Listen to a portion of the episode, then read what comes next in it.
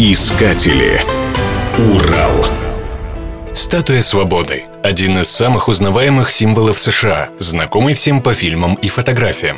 Это колоссальная скульптура в стиле неоклассицизма, расположенная в Верхней Нью-Йоркской бухте, была сооружена как подарок США от Франции ко Всемирной выставке 1876 года и столетию американской независимости. Казалось бы, какое отношение все это имеет к Южному Уралу? Как выяснилось, самое прямое – Дело в том, что медь для статуи свободы была изготовлена у нас, на Южном Урале. Это открытие сделал уфимский профессор, член-корреспондент Академии горных наук России Миниахмед Муталов.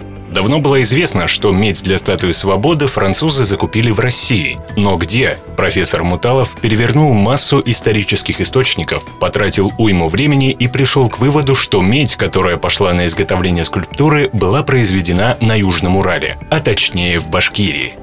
Муталов также высказал предположение, что, скорее всего, это Верхоторский или Воскресенский медиплавильные заводы, что на реке Тор притоки Белой. Хотя многие ставят под сомнение эту версию и утверждают, что на самом деле медь французы закупили все-таки в Норвегии.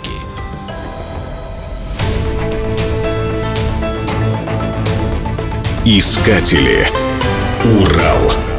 Программа создана с использованием гранта президента Российской Федерации, предоставленного Фондом президентских грантов.